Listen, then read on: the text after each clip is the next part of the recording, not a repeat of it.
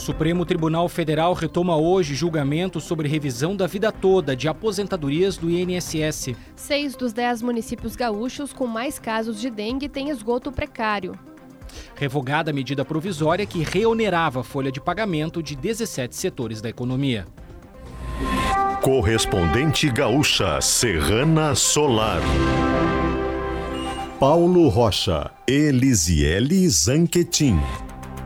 Muito bom dia, agora são 8 horas, 2 minutos e meio. A temperatura é de 24 graus na capital. A revisão da vida toda de aposentadorias do INSS volta hoje à pauta do Supremo Tribunal Federal. Em dezembro de 2022, a Corte havia aprovado a tese que permite que aposentados revejam contribuições e optem pelo cálculo que mais lhes favoreça. No entanto, houve recurso da Advocacia Geral da União contra a decisão, que está sendo julgado agora. A revisão da vida toda possibilita o recálculo das aposentadorias, considerando todas as remunerações do trabalhador, inclusive aquelas anteriores a julho de 1994, quando foi implementado o Plano Real. A análise do recurso da AGU foi iniciada em agosto de 2023 e interrompida por pedido do ministro Alexandre de Moraes.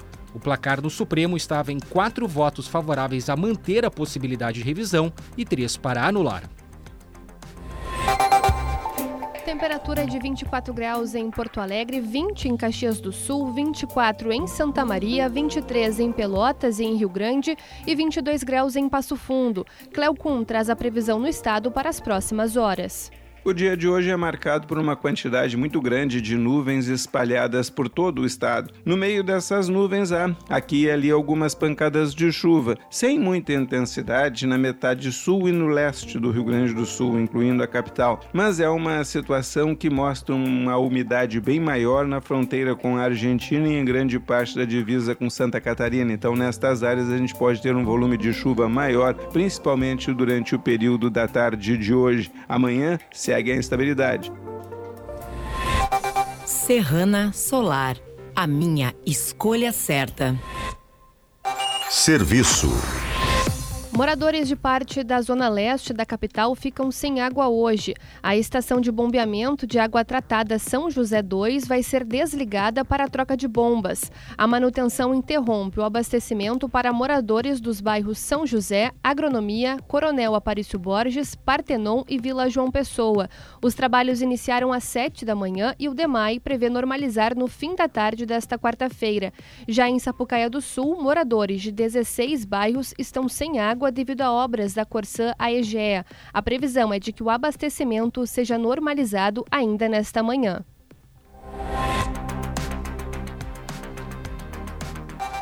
Trânsito. BRs 448 e 116 no caminho para Porto Alegre tem lentidão para o motorista. 116 entre Esteio e Canoas e transição com Porto Alegre. Tem retenção para os motoristas, especialmente na altura da estação Petrobras. A BR 448 no cruzamento com a 386. Mais um dia de obras, os motoristas podem usar o acostamento, mas isso trava o motorista e gera fila em direção a Porto Alegre. Na capital, trânsito carregado na saída do centro pela Independência. O motorista só vai se livrar mesmo da lentidão a partir da Barros Cassal, em direção ao bairro. Atenção para Otásio Alves. Bastante lentidão também de Viamão para Porto Alegre na altura da Avenida Moema e também mais adiante em função de semáforos fora de operação. Com as informações do trânsito, Leandro Rodrigues.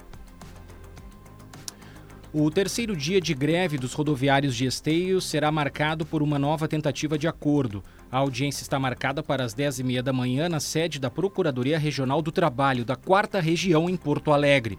O encontro vai contar com a presença do Sindicato dos Trabalhadores, a Prefeitura de Esteio e a empresa Viamão Hamburguesa.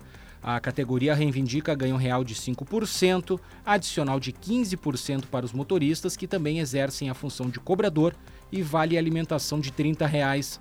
Desde segunda-feira, o transporte coletivo opera com no mínimo 35% das viagens nos horários de pico e 15% no restante do dia, afetando a rotina de milhares de moradores da cidade. Ainda nesta edição, prefeitos caçados em Bom Jesus e Parobé terão de arcar com gastos de eleições suplementares. Oito militares e civis viram réus por furto de 21 metralhadoras de quartel em São Paulo. Faça o investimento certo para este verão, com os melhores instaladores solares do estado. Escolha Sistema Fotovoltaico com a distribuidora Serrana Solar. Dos 10 municípios gaúchos com mais casos de dengue, seis não têm saneamento básico adequado em toda ou parte da cidade. A informação tem como base os dados do Censo Demográfico de 2022 do IBGE, referentes ao número de domicílios com esgotamento sanitário. O órgão classifica esgoto precário como fossa rudimentar ou buraco, vala, rio, lago ou córrego e sem banheiro ou sanitário. Em Tenente Portela, município com mais casos de dengue no estado, quase 42% da população recebe esgoto de forma inadequada. Em Três Passos, a quarta cidade em número de casos de dengue, 61% dos, domicílios possui esgoto precário. Seis estados e o Distrito Federal já decretaram situação de emergência em função do avanço da doença. A medida foi adotada por Santa Catarina, Rio de Janeiro, Minas Gerais, Goiás, Espírito Santo e Acre.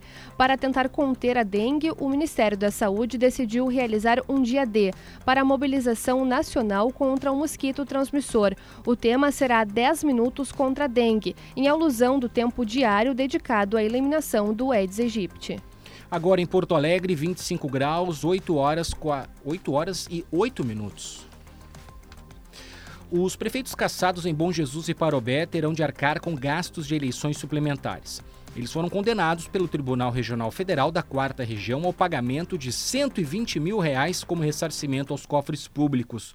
Os ex-prefeitos de Parobé, Irton Bertoldo Feller, e de Bom Jesus, Frederico Arcari Becker, foram processados pela Advocacia Geral da União.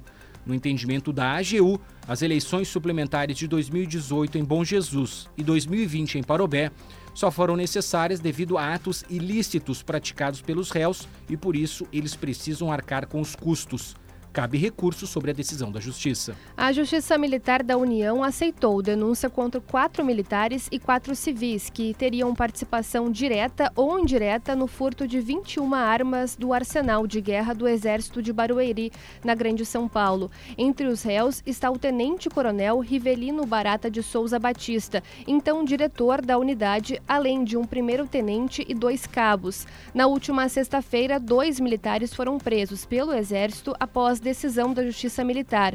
Outros 38 militares foram punidos administrativamente. 19 metralhadoras foram recuperadas e outras duas ainda são procuradas. O furto das armas aconteceu no dia 7 de setembro do ano passado. Em instantes, Justiça Eleitoral regulamenta o uso de inteligência artificial nas próximas eleições. O presidente Luiz Inácio Lula da Silva assinou na noite desta terça-feira a revogação da medida provisória que reonerava a folha de pagamento de 17 setores da economia. A reoneração havia desagradado ao Congresso e representantes do setor privado, que se queixaram de o governo ter editado uma medida revertendo a decisão dos parlamentares, que estendia o benefício até 2027. A reversão atende a acordo político firmado pelo governo com o presidente do Senado, Rodrigo Pacheco, com isso, empresas dos referidos setores continuam a contar com o desconto o Tribunal Superior Eleitoral aprovou a resolução para regulamentar o uso da inteligência artificial durante as eleições municipais de outubro. A norma proíbe manipulações de conteúdo falso para criar ou substituir imagem ou voz de candidato com o objetivo de prejudicar ou favorecer candidaturas. Entre as outras regras aprovadas nesta terça-feira estão a continuidade da proibição de armas e munição a partir de dois dias antes e 24 horas depois depois do pleito, o transporte gratuito no dia do primeiro e do segundo turno e a liberação a artistas e influenciadores para demonstrarem apoio a candidatos, desde que de forma voluntária e gratuita, entre outros temas. Serrana Solar, a minha escolha certa. Você encontra o correspondente gaúcha Serrana Solar na íntegra, além do conteúdo completo das notícias e reportagens com fotos e vídeos em GZH. A próxima edição será às 12 horas e 50 minutos. Bom dia.